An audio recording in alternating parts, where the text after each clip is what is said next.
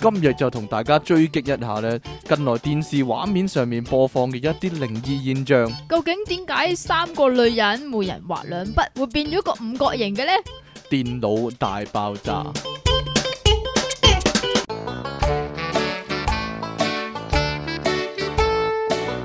歡迎翻到嚟 popup.com 嘅電腦大爆炸，呢度繼續有音樂情人出體傾同埋同埋即 期好啦我哋我哋今日係咪講新聞啊？即刻去講你咁新聞啊！ 你咁快講新聞啦？係啊你，咪有啲嘢未講咩接住你啊嘛？你咪有啲嘢未講咩？例如咧，例如你總結下之前講漏咗嗰啲啊，我咁嘅，早生活啊，有樣嘢都冇講。哇係但係你唔知噶啦，你睇早場啊， 睇早場啊， 睇早場你都未講呢個。嚇走啊！啲潮流嘢咧，其實有啲嘢想講噶，有啲咩潮嘢喺朝頭早發生嘅唔咧？係潮嘢喺朝頭早發生。你以前啊，係咪成日用嗰啲咩串燒三兄弟 啊、巷窿巷窿麵包係咪興過先？依家巷窿麵包去咗邊呢？死咗啦，串燒三兄弟呢？都死埋啦！你唯一唯一永遠都唔會死嘅就係 Hello Mimi 啦，同埋呢我個好想佢死咯，但係同 埋呢個米奇老鼠啦。 Hello Mimi 最鬼憎噶 啦，點又解成日又成日都同唔同嘅 crossover 喎。一近排近排唔知做咩事着咗凌波麗套衫，就係有陣時啊，呢啲嘢會過一段時間唔興咧，突然間就興翻啊！米奇老鼠就係咁嘅樣嘢啦，士碌嗯士碌啊皮又係㗎噶。其實咧，依家咧迪迪尼咧嚇，唔啊係好推米奇老鼠啊啊，哈係推史迪去仔啊巴士光年史迪仔 啊，唔係啊，呢啲嘢有有段時間會叫做沉寂咗㗎，之後又啊突然間好，就突然間興翻㗎。咁你有冇沉咗再興翻啊？冇啊，我不嬲都係沉㗎，好興啊不嬲都沉啊。哈哈，最興都係加菲貓啊，真係，佢都未佢都未沒落過， 永遠都咁興㗎。哈，哈哈哈哈！哈啊我自己覺得啦，誒。因為你係咁睇完又睇，睇我完我又睇，睇完 又好睇，啦好啦好啦好啦，好啦新聞係嘛？你先定我先啊？你先是但喎，啦，唉你唔係要做一個叫做跟進先咩？做一個跟進啊！呢個勁啊！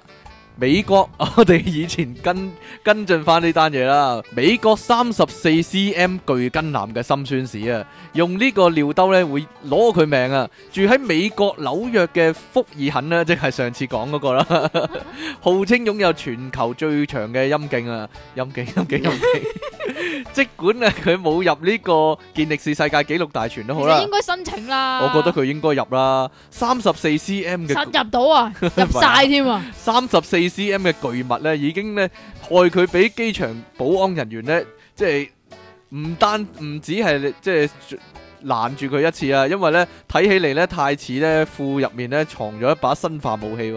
而而呢個 MTV 男性專欄咧，最近咧對佢進行專訪啊，揭露一啲咧不為人知嘅心酸事啊。其實有嘢想問噶，係即係佢咁勁嚟。你訪問我啦，訪。問我啦。係嚟啊啊，即係 咁咁長嚟講咧，啊，屙嗰陣時咧，咪有排先至屙得出屙到嚟屙咯。到佢個頭嗰度。你唔好研究呢啲啦。佢話福爾肯喺十歲嘅時候呢，佢嘅生殖器呢就已經有二十 cm 咁長啦。當時呢，佢十歲啫係喎，啊，人細狗十歲啊 人細狗大啊，呢啲叫。 係咩？當時佢冇意識到呢，自己係同其他人唔同嘅，同我嘅經歷一樣啦。吓，直到佢十七歲咧參加棒球夏令營嘅時候呢，浮特嘅運動褲呢就將同學全部嚇傻晒。佢呢個時候先驚覺，哎呀，原來我係與別不同，有一條值得驕傲嘅怪物啊！ 榮譽隨住呢個困擾而嚟啊！呢、個佛誒、呃福爾肯呢，好難以使用呢個尿兜屙尿喎，一定要企 到。一定要企企到到好好遠，好似呢喺度 so call 咁樣呢，先至能夠屙出嚟救啊！火一樣啊，所以佢一般呢 都要用會兩隻手啊。所以佢一般都會用坐廁或者馬桶，或但係者如果或者踎廁嘅。咁如果佢坐咗喺個馬桶上面嘅話，我咪會係揼到啲水 咯。冇錯啦，就算係咁呢，佢嘅巨根亦都非常容易呢浸咗落水嘅。此外 呢，佢亦都好難享受性愛嘅樂趣啊，因為多數女仔呢就，哎呀唔夠唔夠闊啦，唔夠唔夠深入 唔啦夠。長啊，佢話呢，佢比較需要咧口交技術好嘅伴侶喎、當然啦，呢度報道咁寫，我覺得衰啲啊。當然好似佢咁嘅長度咧，要自己搞掂咧，亦都冇問題嘅。但係佢覺得咁樣自咧，己嚟啊！條頸會好痛喎、所以咧哦試過一次就放棄啦。哦，真係試過 原來。福爾肯表示咧，佢嘅巨根，我諗好奇啩，佢嘅巨根應該唔係遺傳得嚟嘅，因為佢父親咧只係正常人嘅長度啊，而佢亦都唔認為自己係一個 X Man 啊變種人、喎。呢個咧變就嗰度，佢話呢個咧就係我啦，就而家福爾肯咧仲經常咁樣諗咧，如果佢變得更大咧，咁會變成點樣、喎？會有咩情況、喎？但係佢依家咧就唔想作出任何改變，唔想變大，亦都唔想變細，單純享受咧呢個特別嘅大朋友喎、係啦，呢篇報道就係咁樣啦。 大家如果咧想知道福爾肯嘅最新消息咧，繼續留意我哋電腦大爆炸嘅報道， 即期一定唔會放過㗎，係啊。係你啫，唔關我事。好啦，第二單新聞係點樣啊？又係台北發生。哎呀， 台北發生好啦，有美國嘅新聞啦，跟住又有幾個台北新聞啦，好明顯係係啊，有有台灣，又有日本，仲有澳洲添。係啦，點樣啊？台灣新呢聞個啊台北市有個變態嘅男人，大約三十五歲，係一名叫做咩啊快炒店嘅廚。咩叫快炒店啊？我諗炒餸嗰啲唔啩係，即係好快就俾人炒啊！啊，咁咧，佢就搭呢個捷運，即係我哋嘅地鐵啦。咁樣咧，就喺呢個上班嘅尖峰時刻，哇，好似好似睇戲咁啊！ what 上 hour 啊？係啊，上班嘅尖峰時刻，咁樣樣咧，恃住人多嘅時候咧，咁就見到有個誒着住好似係啊着住橙色短裙、身材姣好嘅 辣妹搞好啊！咩啊？好，繼續啦，唔唔係姣咩？是但啦。女字邊做個唉交唔係姣咩？總之身你又材正啦你又你又有懶音啊？總之身材正啊啦，係啦，咁見到佢哇咁正嘅時候，就梗係想摸下佢個 pat pat 啦。咁正當佢伸出佢嘅鹹豬手向一名橙色短裙妹落手嘅時候，突然間無啦啦有一個着住長褲嘅 OL 咧就就逼咗，即係誒攝咗埋去嗰、個呃我哋哦擋誒咗佢一係下 啦，，擋擋咗個擋住咗佢嘅去路，咁樣樣咧，所以咧佢咧就伸咗隻手就係咁搣嗰個長褲妹嘅 pat pat 啦。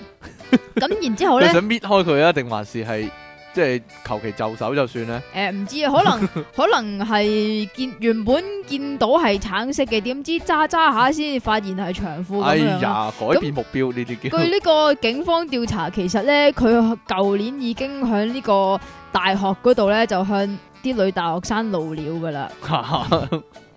咁樣咧，但係咧啲即係佢就未捉到嘅。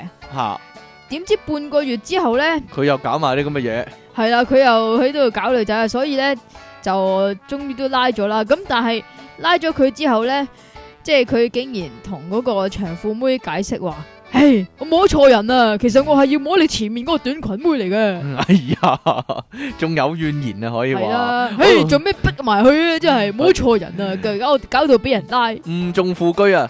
瑞典都市傳說啊，十點鐘嘅浪號哦，原來呢就係考生釋放壓力喎。喺多數城市入面呢，晚間十點呢，以後呢最好就唔好大聲嗌啦，否則呢可能會俾鄰居投訴噶嘛。不哦過呢個點就唔可以大嗌㗎係啊，不過瑞典嘅烏普薩拉咧就係例外啊。呢、個城市裏面咧有一則都市傳說咧就係、叫做十點鐘嘅狼號啊。只要咧深夜喺社區頂樓大叫咧，就可以聽見咧四處傳嚟咆哮嘅回應聲喎，好似回音咁樣喎。片中咧一個。男生呢，即係男大學生呢，跑到陽台啊，對住遠方嘅大樓呢，大聲叫喊喎。冇過幾耐呢，各處呢就傳嚟此起彼落嘅尖叫聲喎。其實呢個當地男生呢，就呢、個就係當地學生呢釋放壓力嘅傳統喎、喺期末考試期間呢，每晚十點呢左右呢都會有人企上頂樓或者陽台呢大叫尖叫嘅，並且引起一陣模仿嘅風潮啊！據了解呢，喺一九七零年代呢，有名嘅學生因為誒、呃考試壓力太大啦，咁就選擇結束自己嘅生命啊！後來呢，有人試圖喺考試期間用尖叫嘅方式減壓，久而久之就變成一個傳統啦。有個學生話呢，外來者第一次聽聽到呢個十點鐘嘅狼號呢，有可能呢會被嚇到呢瀨尿喎。原來咧呢度就係嗰度嘅，即係瑞典呢某度就係個嗰度啦。即係某個都市嘅傳統嚟嘅，就係知啊你唔去知 嗰度咧呼咁就得噶啦。之前咧呢個叫做跑上山大叫咧，嚇呢個活動係啊，都引起咗一陣風潮噶。引起一陣風係啊，潮。呢個呢個風潮其實係由 Leon 帶起嘅，啊啊咁係啊嘛。係咩歌咧？定係佢自己咁樣做咧？中意如果可以再見你啊，我嗰諗隻哦佢歌壓力啊，太大可能。咩啫？ 跟住點樣啊？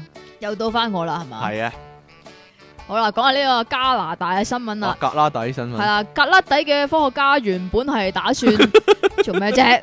未講先好笑貼。題喎！你啲新聞全部都係啊咁樣， 係咯，原本佢哋係打算研究一項睇 A 片研究㗎，咁原本呢就係、想比較睇過 A 片同埋未睇過 A 片嘅成年人喺呢個行為上面有啲咩差異嘅，但係呢項研究未開始就宣告失敗啦。原因係因為佢哋根本上就揾唔到未睇過 A 片嘅廿歲左右嘅靚仔可以話係冇呢個貓唔食鹹魚啊，簡直係。 鹹魚啊！哎呀，真係慘啦！真係咁根據呢個蒙特流大學拉熱萊斯教授，請你講講個英文啊就係呢個咧，Simon。 ，Simon Lyrus Rusus 係啦， Simon 唔係唔係嘥 Simon 人啊，嘥人啊 Simon Louis La ，Rusus Rusus 啦， La Genesis 啊唔係咪知喺佢度講啊？乜啊，是但 啦，咁佢咧就話研究嘅第一個階段咧，佢哋係需要揾一啲從來未睇過 A 片，一次都冇睇過啊吓嘅廿歲左右嘅年青人，但係可是並沒有。係呀，世界上係冇嗯呢樣嘢係啊，啦，呢因為呢個係要強調，係並沒有㗎。唉咁經過統計咧，誒、呃、呢、個研究團隊係發現呢個異性戀嘅男人咧，第一次睇 A 片平均會係十歲左右㗎。吓，你係咪我啊？唔係喎，你幾冇多歲啊搞錯依家啊你依幾家多歲嘅啊標準嚟㗎，嗯係啊，我我三十歲到咯，食屎啊！啊咁呢項睇 A 片研究最後咧係演變成為一份叫做數據嘅報告啊。咁研究者話咧，咁單身嘅男性每次睇 A 片係會花上四十分鐘時間㗎。咁個頻率為每週三次。至於如果有咗伴侶嘅男性，即係你咁樣樣啦，就會縮減為每次廿分鐘，每週兩次㗎。咁你係點㗎？我冇啊，幾個月一次咯，會唔會一齊 睇㗎？佢話通常係獨自觀賞㗎係獨喎，自即係獨自觀賞去嘅偷歡 㗎。獨自觀賞嘅，係啦啦，點樣啊？冇啦，我想問你咯。我根冇據啊根我都據你嘅過來人嘅身份現身說法，冇啊，唉，冇啊，冇冇啊冇，冇啊，冇咁你應無可該奉告唔，係正無可奉常告啊，，無可奉告。 呢個原來有啲小學生嘅問題咧，非常之困難喎、唔知佢點答啊！呢個小學神題啊，邊個係外星人啊？據稱呢，邊個係外星人呢？就係、一條咧小學二年級嘅數學題目啊！二年班已經要分辨邊個係外星人啊，發佈者地咧就球真係好危險發啊！佈者冇提供呢個答案喎，就要俾網友自己去估喎。與其話呢個係數學題呢，不如話咧呢個係一個考驗邏輯嘅題目啊！有人依據題目嘅提示呢，推測呢喺一個三角同埋三個圈圈呢就係外星人，所以答案呢就係第四個喎。不過呢，大呢個部真係分要俾翻張圖大唔家睇知啊佢。講乜啊！大部分嘅人即呢係。佢其實係一個誒、呃叫選擇題嚟啊嘅，咁然之後咧嗰、個題目咧就有誒、呃 A、B、C、D 四個選擇啦，嗯，咁就係一啲叫做誒畫咗，即係好似公仔咁樣啊嘅，但係就畫得好騎呢嘅。哦，咁但係即你係一個三角形有眼耳口鼻咁樣啊，係啦，咁你就要估下邊個係外星個 人，個都係外星人咯，係咪就 係就，咯？其實出題嗰個先係外星人咯大部分人咧研究咗半日咧都揾唔到合理嘅答案啊！有人表示咧，睇嚟我要重讀小學啦，亦都有人笑稱咧出題嗰個先至係外星人啊！其實大陸一一直流傳咧唔少類似嘅數學題啊，就係係咧啊，之亂前咁嚟啊！之前都有 啦，即係啊係船上面有三隻羊、十六隻鴨，估下個船長幾多歲佢嗰啲啊呢嘛啲。似 I Q 題咯，都 似腦筋急轉彎咯。對於呢件事咧，有個網友就指出咧，船長年齡咧最少都唔要係你有。講講翻個題目先，哦係 幾多個隻？題目話呢，一條船上面有七十五隻牛、三十四隻羊，究竟個船長幾多歲喎？都唔知佢講乜啦。有網友太離題啊！因為我覺得有網友話咧，船長年齡咧最少都要有三十一歲，因為咧一般人廿三歲大學畢業啦，去上船實習到晉升到船長咧最少要八年，所以咧最少有三十一歲。亦都有人認為咧，船上有咁多牛同羊咧，表明咧呢個咧係一隻減數中嚟啊㗎型運輸船喎，所以船長應該係咧加埋係有一個有經驗嘅水手啊，所以咧佢應該咧直頭有四十歲 喎。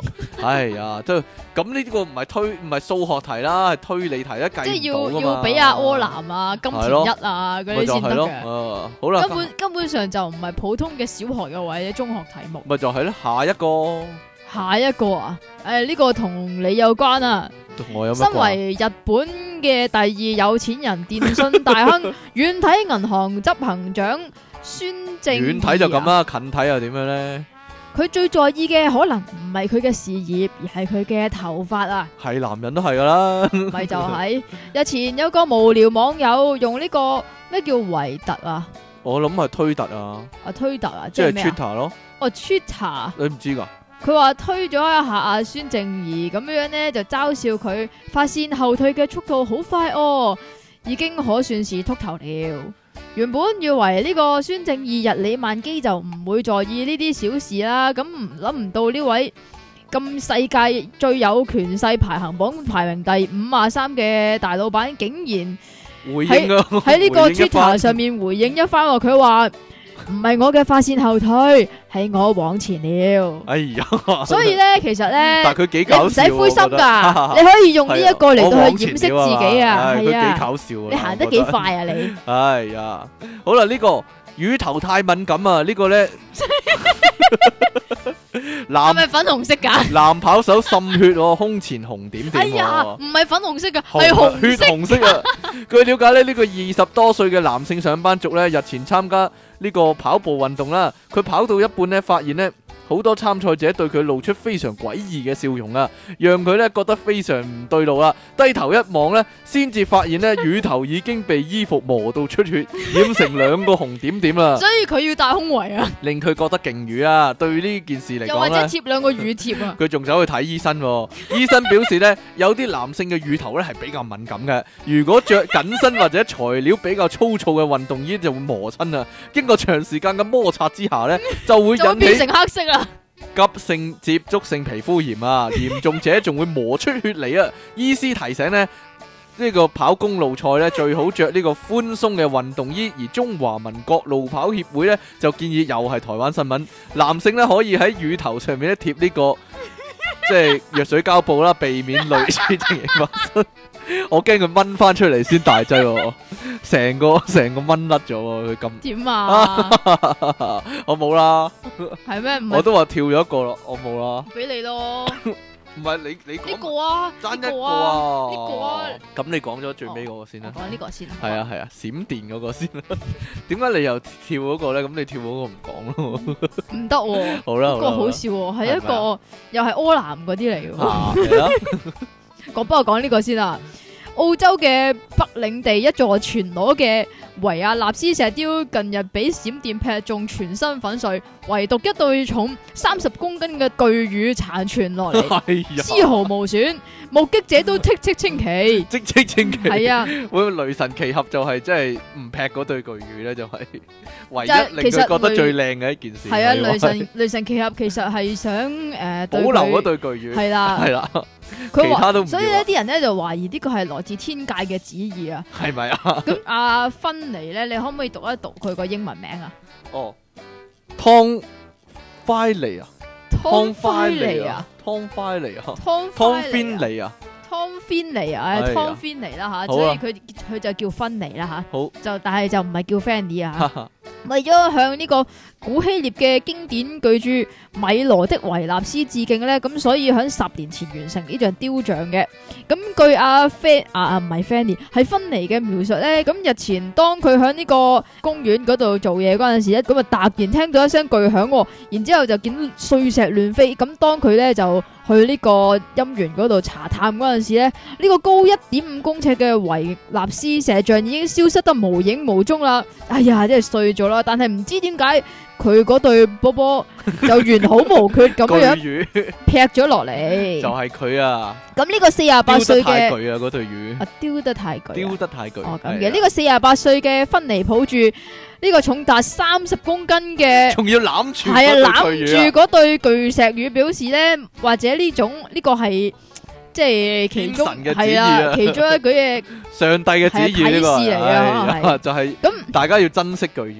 咁所以咧，佢決定係將呢對巨魚係掛喺佢個辦公室嗰哇度，喺佢以作心口紀 念㗎，哎呀，就係咁啦好。啦，最後一單啦，哇！呢個呢個新呢個犀利啊，死人復活啊，可以話係復啊，活啟示錄啊，呢個桃園啊，唉，又係呢啲桃園有一個獨居女性咧，陳屍屋企多日咧，俾人發現啊，由於死者咧全身赤裸啦，屋內血跡斑斑，警方懷疑咧佢係遭人殺害而化成僵屍啊，點知你咧讀一次啊，僵屍咯。公事啊，公公啊，點知咧，突然間發生一啲奇怪嘅事咧，嚇得啲嗰啲在場嘅警員咧死死下喎。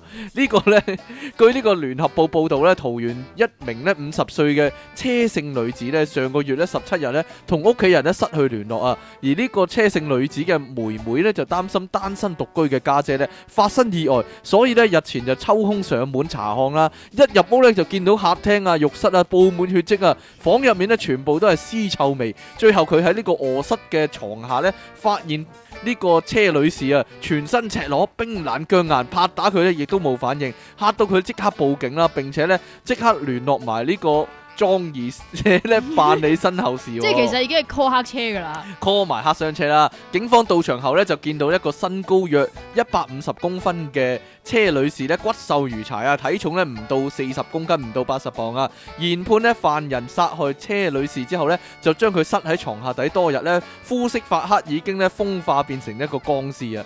冇諗到咧，當呢個鑑證人員咧攞手機攞呢個相機對住呢個屍體影相嘅時候，影翻啲即係相片翻去鑑啊佢開證始一番擺。pose 係咪啊？系啦，車女突然間，唉一聲嘆出一口氣喎。咁啲警咁啊察上哇，屍前 變啊，屍變啊！上前望下，哇！喪屍唔通就係 發現 咧呢個車女士咧仲有脈搏，仲即刻大叫：喂，未佢死仲未死喎喎！ 咁啊，即刻叫救傷車咧，將呢個車女士送院啊，就叫走啲黑傷車啦。 咁醫治之後咧，治療之後咧，呢個車女士恢復元氣，但係事情嘅真相咧，令所有人都 O 晒嘴 啊！原來車女士咧患有厭食症，所以咧先至瘦到好似僵屍咁樣啊！咁嘅，而咧車女士表咁示咧點。解會血跡斑斑咧？佢平日都喺屋企度習慣攞睡嘅，平本來就已係經啊攞睡噶啦。點解點解會除晒衫又血跡斑斑咧？咁上個月某日咧，佢痔瘡破裂咧，啲血滴到周地都係喎。哦，我知啦，即係因為佢即係習慣咗呢個裸我跑唔，知啊。 咁所以咧就個痔瘡爆咗咧，咁都周屋走啊。係啦，佢擔心咧行出街咧會即係下低滴血就會引起旁人嘅異樣目光，所以心冇啊，情咁咪整整張 M 巾墊鬼知嚟嘅，。心情唔好咧，所以就匿喺床下邊休 息喎。我咁嘅哦原所來，以咧就引起呢個死咗又即係俾人謀殺嘅疑雲喎。即係有床唔瞓要瞓床下底，而呢個醫師表示咧，車女士可能因為咧即係失温啦，加上呢、個誒、呃、營養不良咧，而陷入昏迷狀態。發現咧自發現嘅時候咧，已經進入呢個瀕死狀態啦。但係後尾咧，因為誒、呃家屬拍打佢啦、熬佢啦，同埋咧有閃光燈嘅刺激咧，加速咗生理反應咧，所以先至復活喎、突然間。即係其實咧佢係好有呢個 camera 我唔 sense 知嘅，啊， 突然間有好人有鏡影相頭佢觸即刻覺醒係㗎，嘛？係啊。好啦，咁我哋新聞講完啦嘛，有冇補充啊你？好多好多嘢想講咁啊你好似，啊 真係。嚇好啦，第八十一集嘅電腦大爆炸，今日嘅題目係乜嘢呢？啱你啊，開正你嗰飯啊！係你啫，我睇你嘅新聞就知啊擺明係講緊你啦。今日講鹹濕佬啊，哎呀， 啱晒即期講啊，真係。點解嗱即咧？期又遇到好你應多該係鹹濕佬啦，你應該係以過來人嘅但身係佢份本身又係係呢個鹹鹹，濕佬心態心態啦，好多。好啦，嗰個係你咋，啊唔關我。我首先探，討下鹹濕佬嘅外形特徵啲先啦。即係咧，你一見到嗰個人嘅時候咧，你就會覺得嗯，呢佢個係人鹹濕佬一定係好鹹濕 嘅。一定好鹹濕，乜嘢樣會係咁樣 呢？係啊，我覺得例如嗯四眼佬啊係咁啊。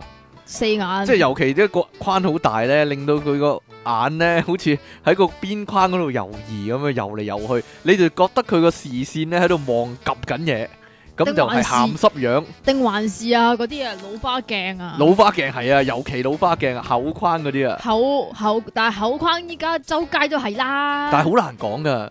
有陣時咧，你喺海灘度咧，啊見到一個男人戴住黑超嘅，但係個頭咧同佢，你感覺佢嘅視線同個頭嘅方向係唔同嘅，你就知佢嗯應該係夾緊嘢，應該即係個頭啊望左邊，但係對眼唔知點解射俾咗去右左走邊嗰啲係啦啊。，但係個黑鏡就即係個墨鏡就唔係即係遮住咗佢嘅視應線，應該係咁啊！去到海灘啊，有啲扮喺度曬太陽，但係然之條後褲入面有啲舉動嘅人，例 如咧唔知咧 條褲裏邊會有有內啲咩藏內舉藏動眼啊？物，內藏眼物係 咩？係啊，咁應該係你一唔個知可以用嚟自慰嘅物 品啦。係乜嘢咧？我唔知咧，有啲咩情況咧？或者佢係流口水，男人流口水咁係咪好佢鹹濕咧？咁佢應該弱智啫。女人流口水咧，咁啊，仲鹹濕啊！真點啊係。 因為見到啲好好味嘅嘢食啫。但我覺得咧，鹹濕佬嘅外形特徵之一咧，就係着啲老土嘅恤衫喎。你咯，嗯，我邊有着恤衫啫？你直頭係着啲老土嘅衫。着啲老土嘅恤衫 喎，我覺得肥佬着啲老土恤衫，咩而為止老土嘅恤衫而咧？着涼即係鞋嘅，戴眼鏡，係咪高框眼鏡仲要係咪即係嗰啲即係譬如肥佬咁，然之後嗰啲叫做老土恤衫咧，就係女人街一百蚊三件嗰類啲似夏威類夷似恤亞伯啊，恤衫，係啦夏威夷恤啊，然之後短褲， 啊短短褲，褲誒，着涼鞋嘅。唔係啊，仲要你講講嗰條短褲嘅特徵咧，係要短過個膝頭哥嘅，下下咁你又覺得呢個一定係鹹濕阿伯、鹹濕白虎，仲有啊，要髮線後，然之後好似哇你先咁有啊，小頭髮嘅，唔你話止 M 小字頭哦額啊嘛係吓，呢個係響好似響上學嚟講咧，就係、M 字額咧就代表好鬼鹹濕咁解啊嘛，啊即係你呢啲咯但係。新派喎有啲係點咧？戴鴨嘴帽嘅喎，點解啊我？唔知啊，搭鴨戴鴨嘴帽嘅，但係戴口罩嘅，咁你覺得呢個人咧一定係變態鹹濕佬啊？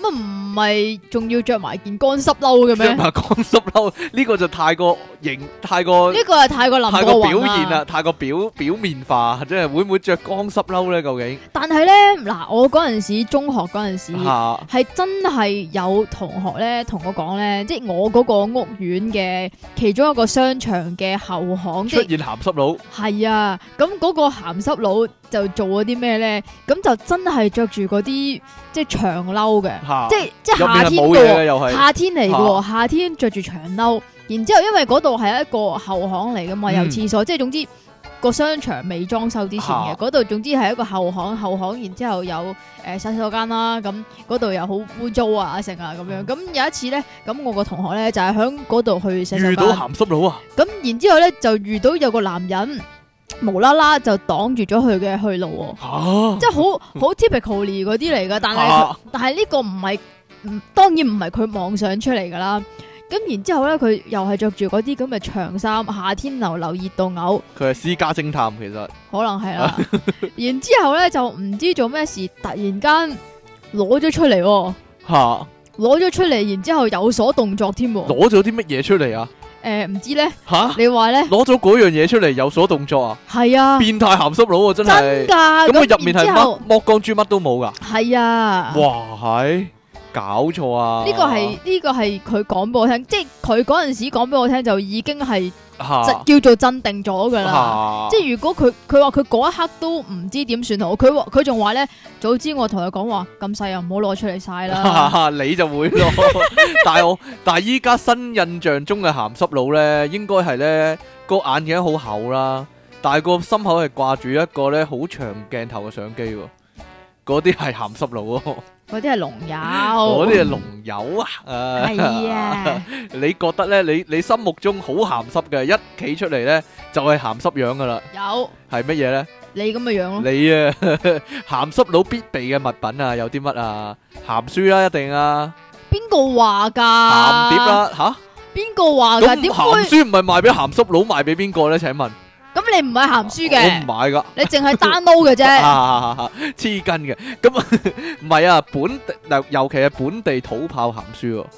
係啊本地土炮。你你話如果買日本日文雜誌嗰啲咧，可能係宅男多啊。係咩？但係咧，如但係都果係係鹹㗎啦。如果係本地咧唔應該係咁講。嚇，有邊個男人唔鹹濕嘅？咁啊係，但係但係真係好鹹濕，鹹到出面個鹹濕鹹佬啊，到出汁，就會即係個個褲袋後褲袋度夾，即係入住一本好大個後褲龍虎豹袋，係啦，入住一本龍虎豹 啦，係啊嘛，咁你就知呢個係鹹濕地盤佬應該係點解一定係地盤佬我唔知先喎，鹹濕你咧你？覺得有好多鹹濕嘅斯文敗類，佢係翻寫字樓工嘅但係喎。佢哋唔會仲要買係土炮鹹濕書嘅應該，係呢土樣炮港產鹹濕書，你覺得有呢樣嘢邊就啲人會買啊？真呢係樣嘢就唔知啦，但係有啊一樣又係真人真事嘅，嚇！又可以講，即係你你遇到好多鹹濕佬即啊！真係係周圍都係鹹係濕佬啦啊！咁之前我條仔咧就喺呢個入境處嗰度做噶嘛，啊呢樣嘢係已經上晒新聞噶啦，賣晒新聞噶啦，即係點解你會我唔我唔明你點解會話啲鹹濕佬有樣睇，其實鹹濕佬係係冇冇樣樣睇睇噶。噶，咁咧佢咧。即係嗰個部門咧，就以前有個阿 Sir 咁樣樣啦，成日懶正經咁啊。點知原來咧放咗工之後咧，就係、會周圍影人裙底嘅。影人裙底啊，嗱呢樣嘢已經係上咗新聞㗎啦，就係咪啊唔係老作唔㗎，係老作嘅。係啦。咁鹹濕佬仲有啲咩啊？鹹碟啦，鹹 點樣唔係，啊？其實依家嘅鹹濕佬係有有一個電話已經夠㗎啦。 係咪啊？同埋吹氣娃娃。咁呢個佢唔會帶出街㗎嘛，係咪啊？我唔知啊如果有唔會帶佢游水㗎，啊如果有人帶帶個吹氣娃啊娃出街睇戲先有啊， 咁你會覺得哇呢個鹹濕佬嚟嘅，又或者咧佢可能能可能會收埋咗一條女人底褲啊，係咪啊即？係個袋裏邊無係啦啦，唔啦。知點樣，咁如果有佢係個咪爬偷人哋嘅咧？咁如果有個女人佢個手袋裏 邊收收埋咗條底褲咧，男人底褲收埋咗係啊條，嗰個奇奇怪人啦， 應該係誒誒手巾仔嚟啊嘅。或者俾老公整蠱可能佢。哦咁 嘅，你有冇咁樣整蠱你老婆啊？冇 喎，或者或者嗰啲即係嗰啲相機咧，佢哋好注重個功能就影相功能啊，啊即係點樣會影相冇聲啊，影相又影得好清楚啊咁樣啊。即係如果你係呢個手提電話從業員，有個男人走埋嚟問你個相機誒相得遠唔遠嗯係啊？啊個相機影相嗰陣時有冇聲啊？有冇聲啊咁你就要小心啲點樣啦。教到個相機冇聲啊？咁樣 影相係啊嗰時咁樣啊。嗱，好啦，你話你會認為邊種職業嘅人多鹹濕佬啊？嗱，一般印象嚟講啊，啲地盤佬啊，好鬼鹹濕啊，一定喺地盤度收埋好多鹹，即係睇點解鹹書啊咁樣啊。點解地盤佬會鹹濕嗱咧？因即係人哋個印象。人哋因印為象唔知點解咧，啲戲咧就成日講佢哋咧會唔係非法聚到啊，係聚埋一齊一路睇鹹書或者講鹹嘢。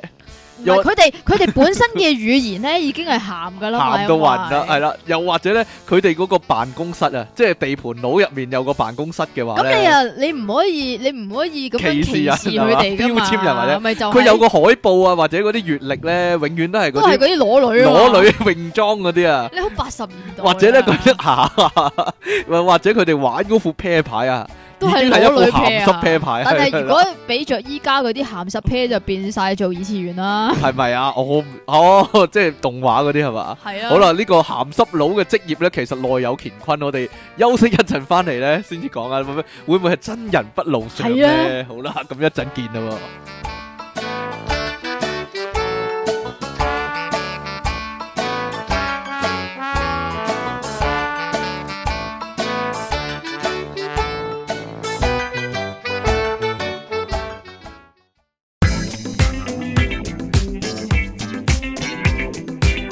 我哋繼續探討一下近排嘅廣告靈異傳說。究竟點解奶粉冇雲呢攬味要賣晒廣告咧？電腦大爆啊炸，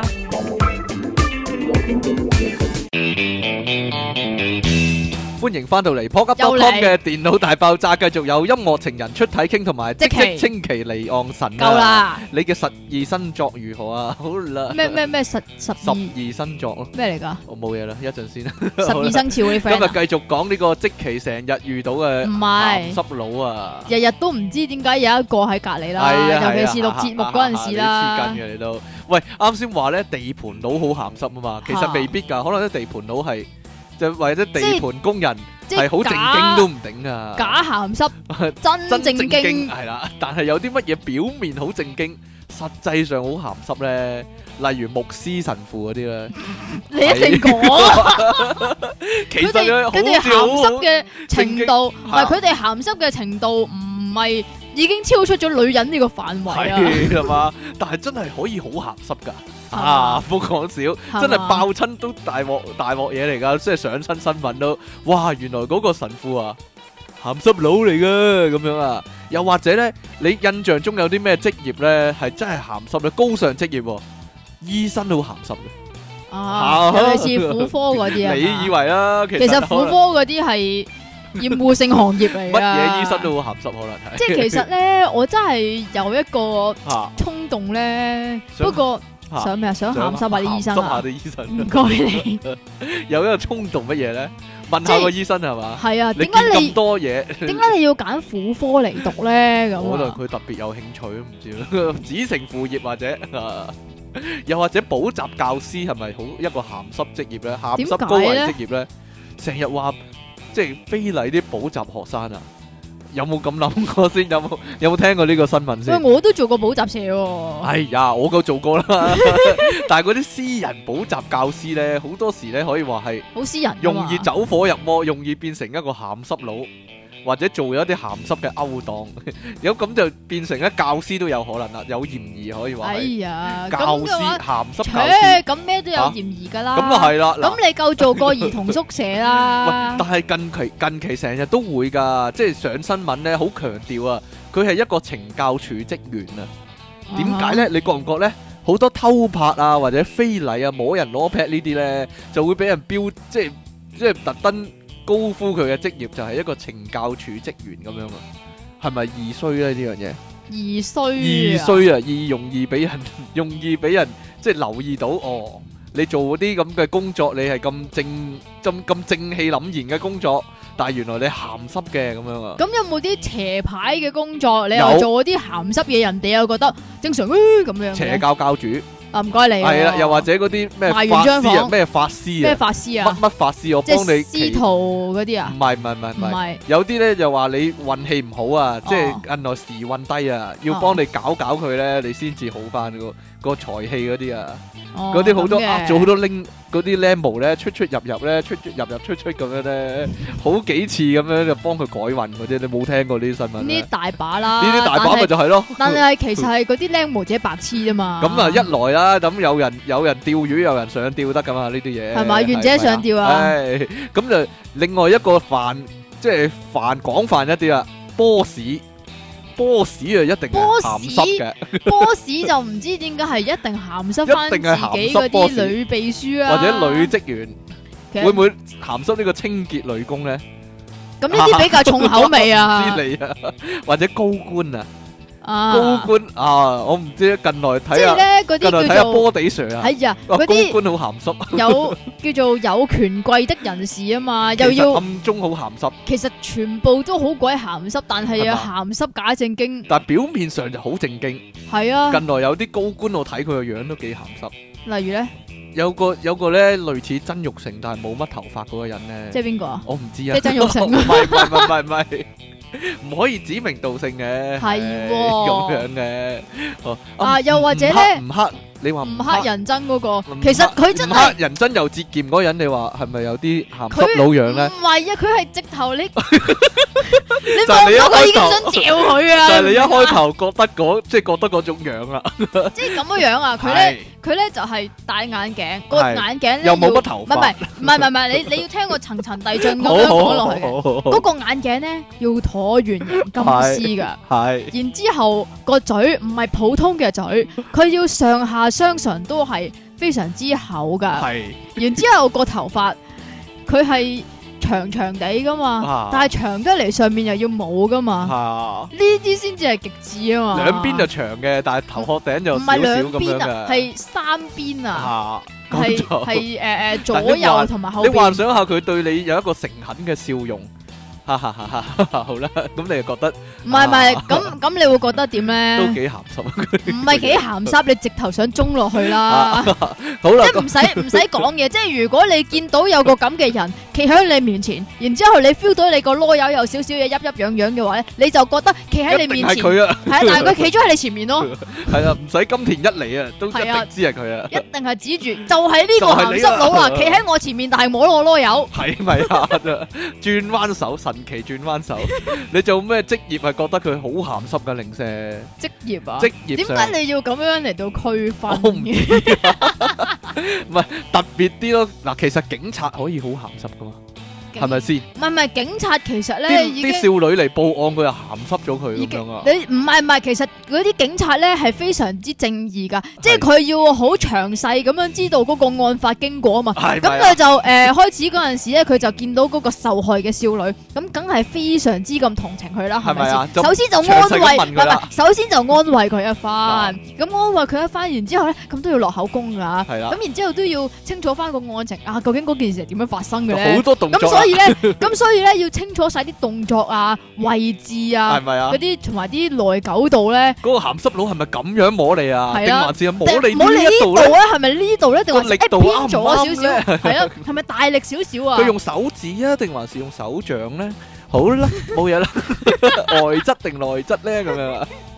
究竟鹹濕佬會做啲乜嘢咧？有啲咩活動咧？嗱，鹹濕佬都有活動，傳統傳全統嚟講，偷睇人沖涼啊，點啊？你或出體嗰陣時偷睇人沖黐涼啊線，嘛？裝人群體啦，或者裝人 群體偷人啦，群體啊？裝人 啲成個群體都俾佢裝晒，裝人啲群體啦，或者偷拍啦，或者喺街見到有條女做宣傳就懟個鏡頭埋去影相啦，嗰嗰啲係啲龍我友。覺得嗰啲好鹹濕喎。講多一次，我其實我咧覺得嗰啲人係好鹹濕唔喎，係應該係應該係咁樣講。人哋着個個露乳即係 露乳，低胸裝嘅話，佢喺上面咁樣趌高影落去喎，你話唔係好鹹濕咩？唔係咁。其實依家啲女仔自己自拍都係上面高炒落去係咪㗎啦啊。咁條女又自己鹹濕自己咩？係咪先？唉咁樣點解會覺得嗰啲咁嘅友仔係鹹濕咧？你嚇有冇睇呢個黃沾主演嘅《大鹹濕鹹濕》啊？啊，係 咯，就有一幕咧，原來以前咧就有一係個啊有一個鹹濕花，有一個鹹鹹濕嘅活動咧，就係嗰啲叫做上影樓影相啊，係啦，咁其實咧就同依家嗰啲龍友咧，就約個僆係模一出模一嚟樣私影咧，冇分別嘅其實。咪就係，但係咧嗰個叫做靚模咧，即係啊如果比着以前嚟講咧，佢哋就會着嗰啲衫咧，就一定係超級嘅勁暴露啊，或者甚至睡衣啦，係啦或者內睡衣啊內衣啦，即係性感睡係咯，衣咪嗰內啲咯，衣咁就啲又係影住個大鹹濕嗰套戲咧，就影住幾個鹹濕佬，一睇就知佢係鹹濕佬，攞住個相機咧就左影右影啊，其實同依家咧就完全冇分別，咪就我覺係，得但係以前咧，因為菲林貴啊，係咪啊？ 咁佢哋咧就未必會入菲林嘅。冇菲林嘅，系啦，咁但係依家咧唔同啦，數碼化，你換張卡就得噶啦嘛，咁、啊所以咧就真係又食又拎啦，係咪啊？又有得及嘢，唉又有得影嘢，又有得帶翻屋企但啲嘅，呢人仲講到自己好高尚，我哋呢咪就啲係咧健康活動，你睇翻大啲鹹係藝術嚟噶係嘛嘛，你所以咧，所以咧嗰啲叫做靚模姐姐咧。嚇佢都會即係你，譬如誒誒，呃佢、睇中一個誒誒鹹濕啊，唔係唔係龍友哥哥啦，咁見到佢都誒誒龍友得嚟，又好似 O K 幾好傾喎，都唔係咁窄，系都或唔者係咁濃啫，咁所以咧就會同佢诶攞 ICQ 啊，唔係唔係攞 MSN 啊，依家就可能係 Skype 啦嚇吓，咁然之后咧就會話 send 翻啲相俾我啊咁 樣，咁啲龍友啊，唔係唔係唔係，係啊啲龍友咧啊又又爭啲講錯嘢添，佢哋咧就會俾翻一啲冇露嘢嘅相俾佢哋，係即咪係啊？冇走冇走嘅，光嘅又相靚靚地唉嘅執到，係咪啊？唉，真係咁其實可唔可以咧執執走嗰個叫做露咗出嚟嘅部我位唔咧？知啊，成個頭執咗佢咧，又或者 哦咁嘅都得嘅喎，啲人咪就係咪講執咗阿馬馬馬馬馬連中嚟，啊執咗馬德鐘個頭落 去啊嘛，咪啲人講到自己好正經啊呢啲誒健康活動嚟㗎嗰啲咪咧。就係不不妨咧租翻只大鹹濕，或者咧去影碟鋪買翻只大鹹濕，睇下自己係究竟係咩一回事。又或者係參加我哋嘅活動都係咪啊係可 以得到大鹹濕鹹隻 碟啊嘅嘛 DVD 啊，又或者啲鹹濕佬有啲咩活動咧？搭車嘅時候咧，就借啲椅碰下人哋啲部位啊，摸人 pat pat 啊嗰啲 啊，係咪啊？係咪啊？你有啊，仲有仲有乜啊，嘢啊？即係你頭先講到呢個鹹濕佬嘅特徵啊啊嘛，唔知點解一定係肥噶，一定係肥咯，係咯，肥佬啊，好容易係鹹濕佬噶喎。係啊，即但係係會唔咧會係佢唔俾人誤會咧？因為佢點解啊？佢會唔小心困到人哋，佢自己都好難控制啊嘛。點啊佢就？未必會真係咁唔小心譬如搭咯車，佢俾人逼下逼下咁，佢肥啊嘛，咁咪會碰到人哋咯。人哋話：喂，你做乜嗨我啊，鹹濕佬！但係佢佢大件，佢冇辦法啊嘛。係咪啊？會唔會你咧？都有咁嘅煩惱我冇係咪啊咁煩惱啊，但係有啲咩行動啊，或者有咩嘢做咗，你就覺得佢係鹹濕佬咧？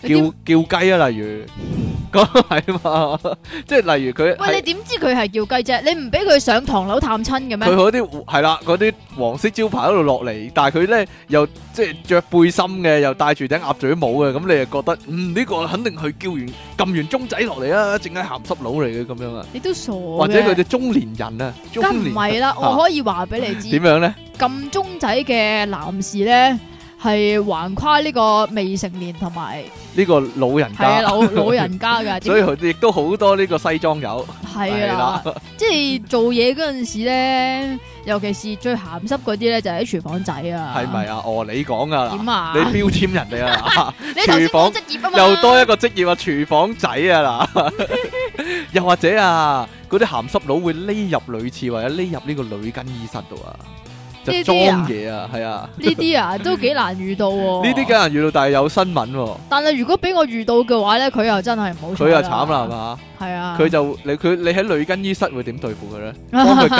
衣啊？你諗 下，我點知啊？你諗下，如果遇到我嘅話，又係用我嘅祖傳秘技啦，係即係咪啊係咯。 咁你咁呢個係你如果喺女更衣室遇到 啫，你喺女更衣室遇到，嗯 我唔明你講乜。好啦，有啲咩鹹濕佬嘅秘密道具呢？如果你見到呢啲，或者你屋企嘅人啊、身邊嘅人有呢啲嘢呢，代表佢一定就係鹹濕佬廁啦。紙廁紙啊？ 點解啊？一盒盒嗰啲仲 要。唔係勁大卷嗰啲勁。大卷廁紙啊，或者隻鞋啊，個鞋面裝咗塊鏡啊，嗰、個唔鹹係濕佬嘅機關嘅道具，唔係，其實咧，依家咧好多鞋面咧都係靚靚地擰擰地嘅，啊你唔可以一足高打一船人。啊我覺得呢個 如果佢係着呢個白飯魚，但係白飯魚前面有塊鏡嘅話咧，又或者係有個叫做鐵冚冚住個鞋頭嘅話咧，咁佢就好有可疑。我中學有同學係咁噶。點樣啊？又擺塊鏡喺鞋面嗰度咧，就裝老師裙底咯，變態啊！真係㗎？真噶，咁咁個老師咧點算啊？我點知啊？我哋啲同學都話佢變態，白痴嘅真係。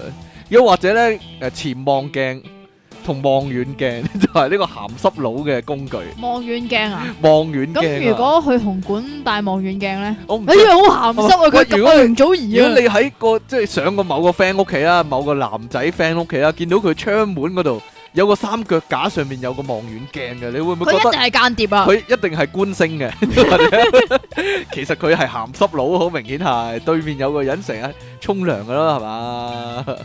哈哈哈哈點解會成日沖涼我唔嘅？知啊，即係佢係正義正嚟嘅。香嚟嘅係啊，或者鹹濕佬嘅機關啊，就係咧嗰啲單面反光鏡，屋企可能有塊。哦，咁係啦嘅，啊即即係係我沖知涼啊，房啊，係啦沖涼房沖同涼佢房咪通嗰常個書有塊房嘅打通咗，係啦，係啦通。通常有塊大鏡噶嘛，咁嗰塊鏡其實咧就係呢個單面反光系鏡。啦，條女，喺嗰度換衫啊、剝衫啊，咁一佢就沖喺後面咧即，係佢咧就好中意借自己嗰個浴室俾人沖涼嘅。係啦咁就攞埋啲咁後邊咧個書房又或者係個睡房咧，就有張梳化對住嗰個位啦，係啦，咁咁就就一路飲住紅酒，一路嘆住。或者一路食住薯片一路睇啊。但係如果佢咁樣沖涼嘅話咧，係會有層霧氣㗎。哎呀，咁就睇唔到啦， 或者一撳個書櫃啊，個書櫃跌咗落嚟，一撳掣個書櫃跌咗落嚟，變咗張床咯，你你嗰啲鹹 濕波士講過啦鹹，濕波斯嗰啲嘢，或者有樣嘢係咁喎，點啊？佢瞓覺嗰張床咧個天花板係塊鏡嚟嘅喎，點解咧？點解咧？係咯，咁床上嘅活動自己就可以睇得一目了然係咪？會咁嘅咩？唔知咧，睇西片有時會咁嘅喎，你冇留意到咩？係咩？係嘅，或者電動圓床啊、哎哦，水床啊嗰水啲床啊，呢啊嘛。個水床就係呢個一大鹹濕用品鹹啦。濕女用品，感覺上啫，有啲人話愛嚟腰腰痛嗰啲人咧，需要用水床啊。咁點解會腰痛啊？你講我啊，點知啫？ 哦，你都諗多咗啦，我覺 得。或者研究下鹹濕佬嗰個手提電話，嚇一定收埋好多鹹相嘅，或者啊咩收埋好多鹹片嘅唔係自拍你片段。一你一打開佢個電話嗰個 wallpaper 已經係已經鹹啦濕嘢啊嘛，咁好明顯啦，嗰、個我哋講緊嗰個係陳冠 陳冠希啦，係咩？係咪呀？嗯唔知 道喎，一定係佢嘅電話，一定有好多嘢大揭秘啊！佢唔好係講笑佢唔係電話，佢係電腦。電腦啊嘛，佢已經入咗落去㗎啦。係咪啊？其實可能每個男人個個電話都有啲奇怪嘢喎，唔係每個男人嘅電話冇奇怪嘢咧，個電腦都一定有嘅。係咪啊？或者有啲即係小童嘅照片啊、女童嘅照片啊嗰啲係咁係樣，咩嚟㗎？即係即係細路仔細路女嗰啲咯，有啲變態啲嗰啲，你啊即，係成日話俾人誒、呃搜電腦啊，即係有警察上嚟搜電腦就搜啊出一啲兒童色情物品嗰啲咁嘅嘢啊，如果我部電腦裏邊有蠟我以自己筆小新嘅卡通係片啊係或啊者。有有我細個沖涼嘅相，咁點算 啊我？唔知啊，要對一對有乜特徵咁樣啦。哦，咁 嘅，好啦，乜嘢女人最容易成為鹹濕佬嘅目標先？有咩女人？係啊，咁嗰啲女人其實呢啲吸引力法則嘅事情係咪啊啊？，啲女人做咗啲咩出嚟，咁佢自己都要承受翻啦，係咪嗱，例如先？咪有啲職業或者有啲身份啊，容易成為鹹濕佬嘅目標嘅。即係又係制服嗰啲啊嘛？例如學生妹啦、OL 啦、呢啲係 空空，姐啦、護士啦、呢啲係你嘅目標啫。女教師啦，或者電梯女郎啦，或者侍應啦。其實或者依家有冇電梯女郎我唔嘅咧？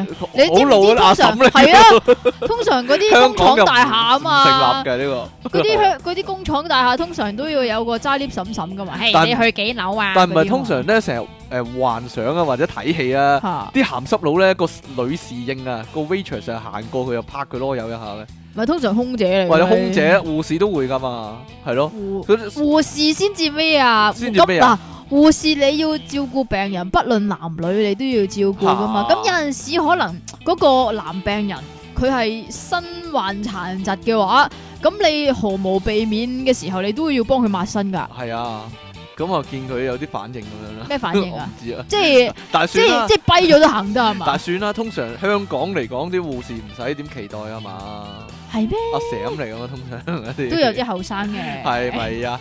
哎呀，其其實總括而言咧，所有女人都會成為鹹濕佬嘅目標嘅。只要佢係 女人係嘛？只要佢係女人，係啦。 啊，你係咪鹹濕佬個手提電話？你仲有啲嘢想講啊？ 有啲偷拍嘅片段，又或者自拍，有有啲鹹濕佬好變態啊嘛！嚇自己去幫襯某啲服務嘅時候咧，會偷偷地影低噶嘛？係咪啊？你好似好有嗯經驗咁喎。我聽講有啲人係咁啊嘛，係。你聽講啊尤其是網上咧，即係你上某啲論壇啊，啲人啊就好洋洋自得咁樣講自己有啲咁嘅經歷啊，或者偷拍咗咩片啊咁樣啊，咁然之後又開心 share，好開心 share 啊！又或者咧，誒話執到某個人個手提電話咧，可能係女仔嘅手提電話啊就話入面有啲咩情慾片段啊咁樣啊，係咯，點解係女仔嘅？唔知喎、因為女仔反而中意自拍喎、係喎，係嘛，就唔係男仔自拍喎。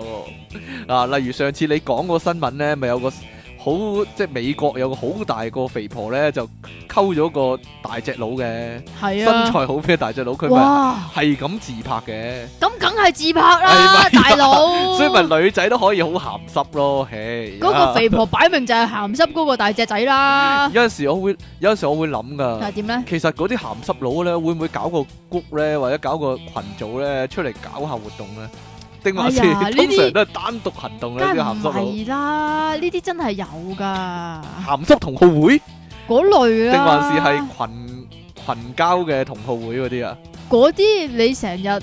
不過唔知係咪古仔嚟嘅係咧？啊，上網啊嗰啲都會誒、呃、見到㗎啦。定係交流下，啲鹹濕嘅心得咧？即係啲秘技係咪啊？秘技定還是係交換下啲獵物嘅情報嗰啲咧？唔知啊，真係。 你唔知啊？不如我真係唔知嘛，係呀，我呢啲都係聽 uncle 講嘅啫，呢啲資料啊係啊。 嗱，聽講話你成日喺地鐵啊、行街遇到呢個鹹濕佬喎，你最後又最唔係成 日最近遇到鹹濕佬嘅經歷係點樣呢？喺呢個旺角嘅大街嗰度， 竟然就出現一個鹹 濕佬哇！呢、個真係小姐，小姐，你冷靜啲先，你唔點啊使喊，你唔使喊，你冷靜講翻當日嘅情況係點樣，等大冇家幫到你喊。冇嘴咁解 佢摸你邊度呢？ 定係啫。嗱就，突然出現呢？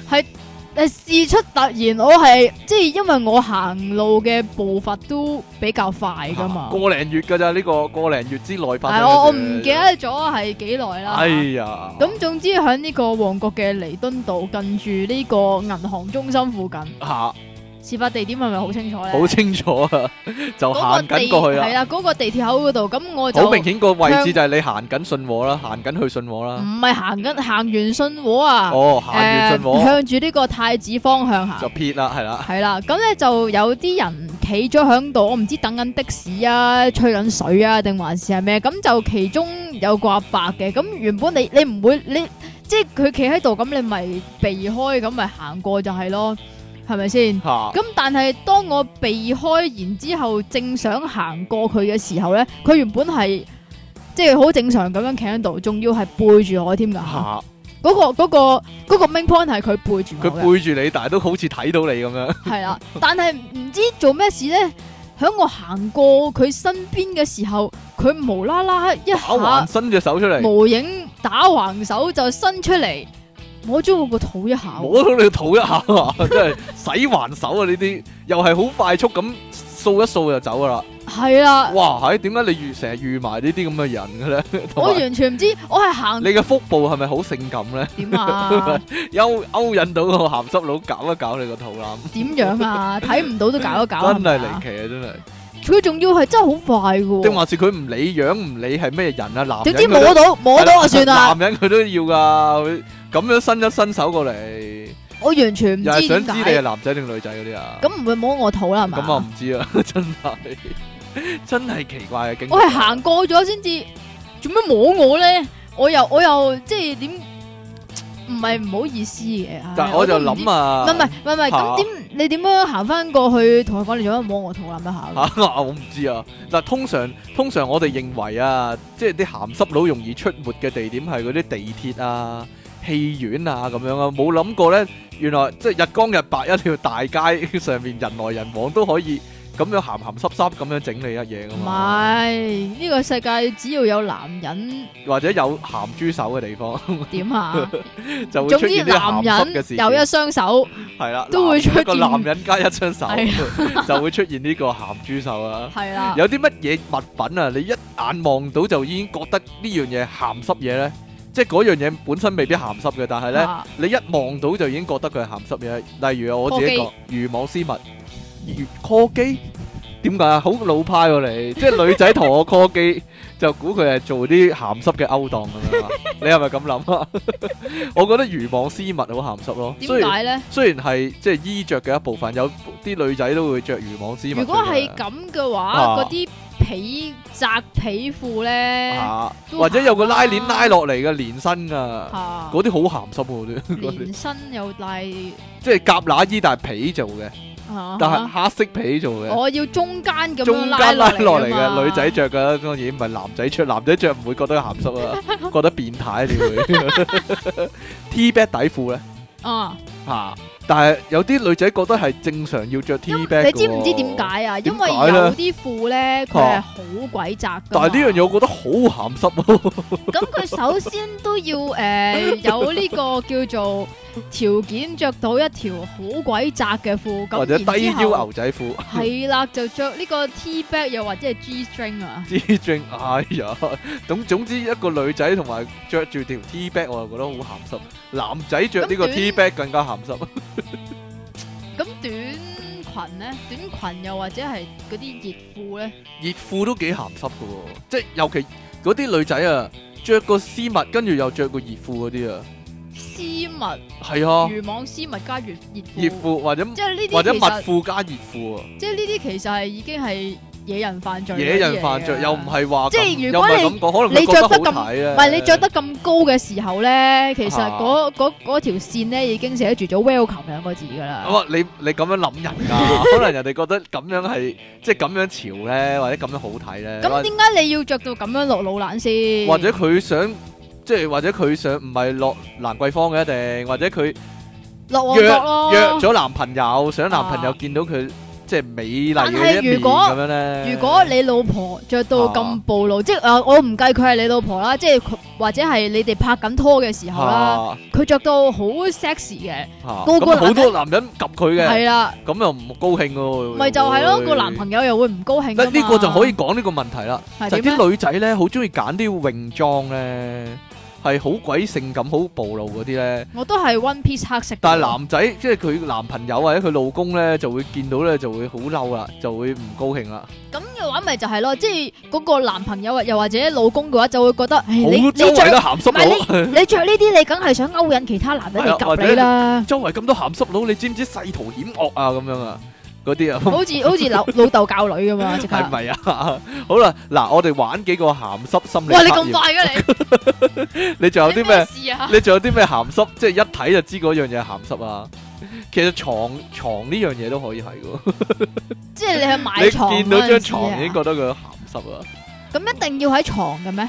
我點知啫？ 咁有啲咩嘢咧？你有啲咩覺得一望落去就嗯咁覺得好鹹浴濕啊？缸唔得浴嘅咩？缸係浴缸呢個名原本都已經鹹都濕幾啦鹹，濕啊！係咪 女裝睡衣都幾鹹濕噶，點解即咧？係好似條裙嗰啲咧哦，一 one piece 一 one 一一 piece 條係啊吊帶嗰都啲幾鹹濕嗰啲。係嘅咩？感覺上唔知啊，即其係實慣咧，慣性印象可能其實咧，如果你係鹹濕嘅話咧，你望見一個望乜水嘢都樽，鹹濕啊佢都係鹹濕嘅。你望到一個電腦，你都係鹹濕嘅啦。見到乜已經嘢鹹乜嘢嘢都可以係好鹹濕嘅，係啦，尤其是鹹魚望啦。到卷廁紙你都覺得好鹹濕，係啊係係啊啊係啊係啊係啊係啊 係啊，嗱有噶有噶，誒有咩啊誒誒新嘅呢個應該啊啊嚇，嗰啲咧係咪胡桃夾子胡啊？桃夾子點樣咧？嗰啲公仔咧嗰啲咪公好長好長個個頭咧，係啊啊個口喺度抹下抹下啊係啊嘛，係啊，啊咁你又覺得嗰樣嘢好鹹濕啊？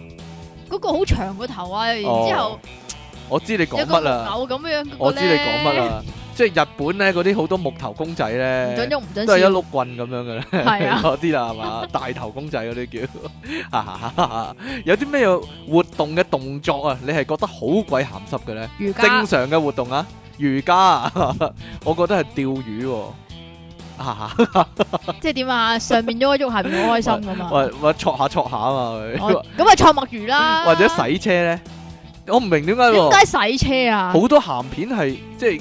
嗰啲係人肉洗車或者咯。個女仔喺度洗車咧，洗到濕晒，或者着好少衫。唔係啊，唔係啊，，嗰啲係個女仔洗車之餘咧，洗埋自己個人洗啊嘛。埋自己人係咯，濕立立咁樣。總之，蛙艇個動作幾鹹濕嘅蛙喎，艇，蛙艇個動作， 噏前噏後，噏前噏後咁樣。你仲覺得有啲咩活動嘅動作好鬼鹹濕啊？求簽啊！點解啊？你自己做個牛簽個動作，哎呀！又 或者個嗰、個呢、個開香檳啊，哦哦，開 香檳，你知唔知要點開㗎？開香檳你知唔知點講啊？尤其嗰啲賽車手咧，攞咗冠軍咧啊，佢、開香檳個動作好鬼鹹濕，仲要周圍射人咧。係啊，係咧長肥長有㗎嘛係咯，傲下傲下係咁肥嗰啲啊，係啊。仲要噗一聲㗎嘛。當然仲有啦，玩某啲樂器嗰陣時，你又覺得好鹹濕啦。例如呢吹笛咯，冇啦，噗吹笛定吹簫啊？吹口琴或， 者嚇。吹口琴 啊係點㗎？你解釋啊？喂，你知唔知有邊啲地方係嗰啲叫做鹹濕黑點啊？咩有人叫咁講咩叫鹹濕黑點咧？喎，例如扶手電梯咯，哦，係夾嘢夾黑嘢點，黑點，或者嗰啲上天橋嗰啲樓梯啊。上天橋樓梯啊？咁你要望下隔離有冇啲窿窿喎？有啲人話，有啲人啊，特登坐喺樓梯底啊，企喺樓梯底嗰度夾嘢啊。哦，有啦，呢、咪個就係咯即係聽其中一個 friend 講，咁嚇佢、以前男女校，咁然之後有啲鹹濕校工，而校校工啊，係啊咁唔檢點樣㗎？鹹濕校工，咁然之後咧，你知道以前嗰啲樓梯咧，咪螺旋形咁樣樣嘅，中間有個窿嗰啲咧啊，咁、然之後咧，嗰、個校工咧就仆咗響最最底嗰層樓嘅樓梯嗰度，即係仆咗喺度扮喺瞓，度仆喺度啊，打側頭扮瞓覺，變其態實係佢喎，射呢眼望上去啊。咁係人都知嘅喎，得咩啊佢自己以為係自己埋伏咗唔嘅係啫咁喎。咁，所以我 friend 咪知道咯。咁然之後佢點樣對付嗰個校工咧？啊就喺其中一層嗰度，然之後咧掠督口水落去。但咁但係佢佢話咧，其實掠口水係唔得㗎，因為個個口水會飄㗎嘛，啊，所以咧係掠唔正嘅，要要掠到痰落去先得㗎。我覺得呢個懲最好嘅懲罰就係咧，叫個男仔係點咧？着女仔校服，嚇入面唔好着褲， 等佢及啊啦， 就俾啲好嘢你及啊。咁或者佢 like 哎咧，呀，咁就有問題啦，我覺得。佢男女都中 意咧，唔得嘅咩？同埋試身室啊，啊試身室我唔知點解覺得好鹹濕㗎。點解咧？或者焗殘次咯， 或者殘次咯，會唔會有啲人喺入面做啲鹹濕嘅勾當咧？即係閂埋咗門，你仲覺得有啲咩食物令你一望落去就覺得非常之鹹濕嘅咧？其實嗰樣嘢本身可能同鹹濕係冇關嘅，通常都就唔會扯睇下上你個關係㗎鹹啦。濕指數，例如呢個係咪青瓜？德國啊啊唔大係肉腸、誒誒誒，茄瓜唔係茄子係啊啊，即係矮瓜，矮瓜，或者德國大肉腸啦，唔唔係唔係唔係，啊其實咧 嗰條腸咧係比較上係大 size 啲係嘅咪啫。啊咁但係點解係德國大肉腸咧？呢、呢個就加咗你自己嘅聯想落去 啦。或者牛丸啊，牛丸啊，兩粒牛丸擺喺度，你覺唔覺得鹹濕啊？點解 嘅？唔知，我唔知我都喎。唔知 啊。咁你打邊爐會唔會六三粒啊？一次 過，啊為免呢個鹹通濕常唔會， 或者奶黃包啊，奶黃奶黃唔係包奶黃包上面咧， 通仲要有常粒紅點啊。係啊有哇！一粒你講噶啦，紅色嘅點你幾鹹濕啊你？ 嘛？鮑魚咧？點解 嘅？唔知唔知啊，鮑魚啊，咩意思咧？或者或者第二樣啊，蛋撻，蛋撻蛋 啊，撻。定還是係奶你撻啊？講噶啦， 你講噶啦，唔係呢個係點解咧？點解咧？曾經我有個 friend，咁佢咧就誒、即係佢嗰間公司做得唔開心，係咁然之後咧，佢咧就喺呢、個即係自己 resign 咗，咁都仲有一段時間噶嘛。吓咁佢嗰間公司要對客噶嘛，吓咁然之後咧，佢咧就非常之好。咁你知道離職咧就唔知點解咧，其實真係唔知點解㗎，係離職唔係呢個升職啊，嚇係要請食下午茶嗰啲啊。吓咁咁奇怪，系啦，佢咧就買咗一唔知一打定兩打奶挞咧，就分俾佢公司嗰啲同事食啦。然之后咧，仲要一路派一路嗱食啦奶挞啊，我諗你一路誤會咗奶挞係咩意思啊？點解啊？奶挞係一個動作嚟噶，唔係一個物品嚟噶，係但奶挞呢樣嘢係一個動詞嚟嘅，係而咩？唔係一個名詞嚟嘅，係一個咩嘅動詞 啊？咪就奶挞。哦咁嘅。 我諗你由細到大誤會咗呢樣嘢。咁如果名詞嚟講 咧， 咁就係咁樣咯。 好啦，仲就真係有奶挞咯。 就係真係鹹濕嘢咯。哦咁嘅，有啊，好普通一樣嘢啊，做腸仔煎雙蛋，你又覺得好鹹濕啊？腸仔煎煎雙雙蛋蛋點解鹹濕咧？唔你知唔知知咧啊？考試之前咧係一定要食腸仔先雙蛋㗎，因咁啊為睇咁因為先至你會一百分㗎證明喎。你嗰陣時細個咯，個腸仔係擺喺煎雙蛋隔離咯。依家大個啲人唔興咁噶，係咩？個腸仔擺喺煎雙蛋嘅。中間啊你講噶啦，哦咁好啦，嘅有咩生果令你一見到就覺得好鹹濕啊？奇異果點解啊？唔係香蕉咩？ 我以為你一定會講呢個添，冇，因我為佢好引奇導好奇異同埋無神神，即係做我唔特到登唔講香蕉 嘅，做唔到引導性盤問添，或拜拜者或者提子咯。點解係提子？冇嘢係咪咯咁咁嗰粒提子係要青色㗎，喂，但係點解芒果係鹹濕嘢咧？因為生芒果咯。哦，你講噶啦， 我唔知點解喎。點解芒果係一啲鹹濕嘢咧唔？係啊，唔係啊，唔係啊，即係可以呢個真係可以講個經驗俾大家聽下。咁樣咧，嗰陣哎呀，好似講過添。你講多次咯，唔介意啊嘅。我第一次睇鹹書啊，已嚇，經好大概十八歲之後㗎哦鹹書啊，唔係鹹片啊啊嚇，嗰啲誒係咪 Payboy 咧？ ，Playboy 或者 Penthouse 啊，係啦。是但啦。咁然之後咧，唔知點解咧，佢有一頁咧係講性病㗎，好嚇核突㗎，嚇， 真係有個芒果喺度㗎。真係個芒果喺度，你變態嘅你都。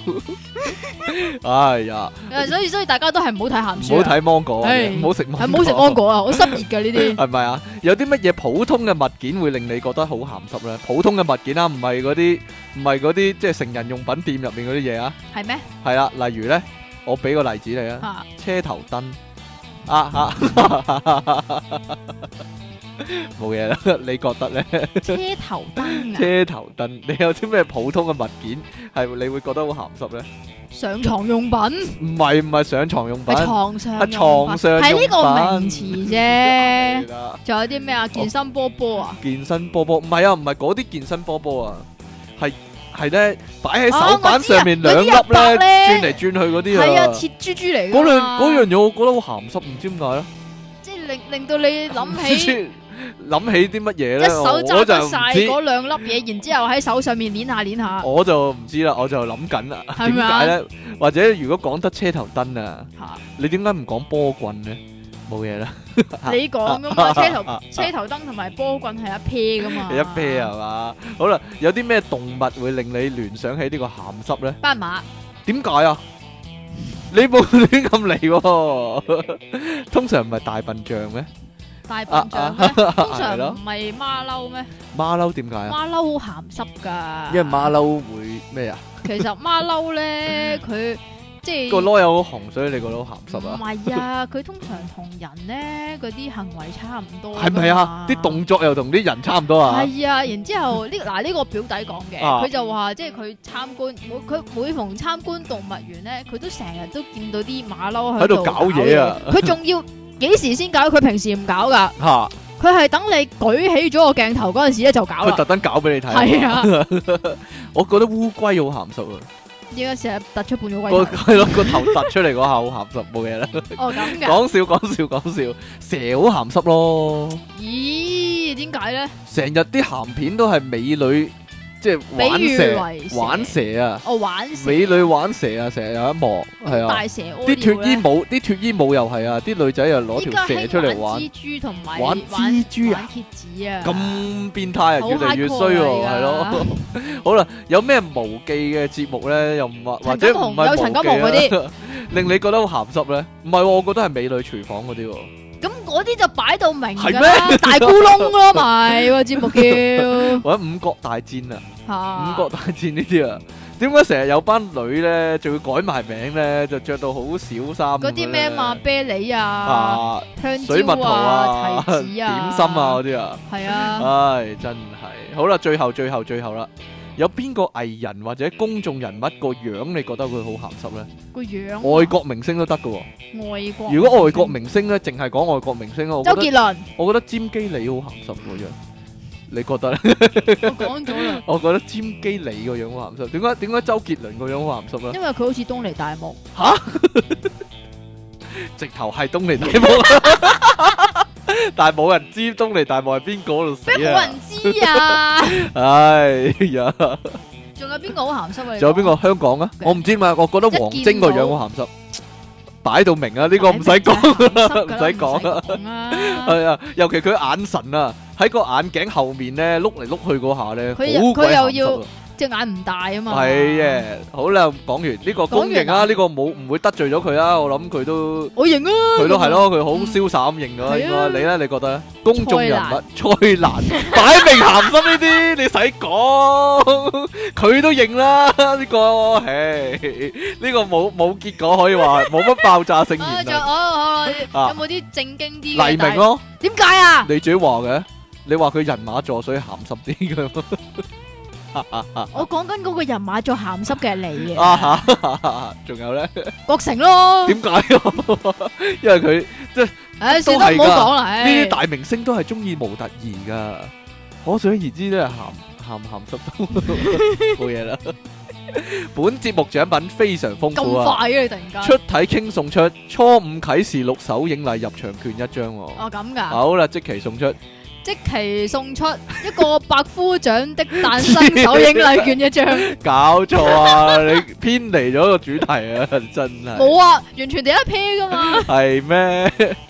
亲爱的电脑大爆炸主持，你哋好，我系嚟自遥远嘅摇摆滨州嘅听众 Air 路啊，Air 路啊，我嘅职业除咗游手好闲之外，就係追蹤世間少有嘅港難 get 節目主持，因為有傳聞話佢嘅 get 可以打救苦悶嘅人類。最近有消息話可以將 get 講到神咁爛嘅人叫做離岸神。消息仲話佢有個好中意食橙嘅拍檔即皮，不過又有傳話離岸神即皮同橙其實係三為一體，簡稱黃金黎明。希望兩位網台泰斗可以同我聽打聽下呢位傳奇人物。等我可 以寫翻個尋找難擊的故事喎、係咁啦。 邊個啊？我都唔知喎，我唔知佢係邊個嚟喎，繼續啦， 搞錯啊！係啦，下個。係親愛的 King and Jackie，你哋好。有次我經過廟街，咩係廟街啊？見到有個好廟嘅一條阿街伯同一位廣東話講唔正嘅妙齡中女喺度睇緊，好震嘅蛋蛋，好貼題喎、呢啲信， 係啦，令我好懷疑佢哋嘅關係。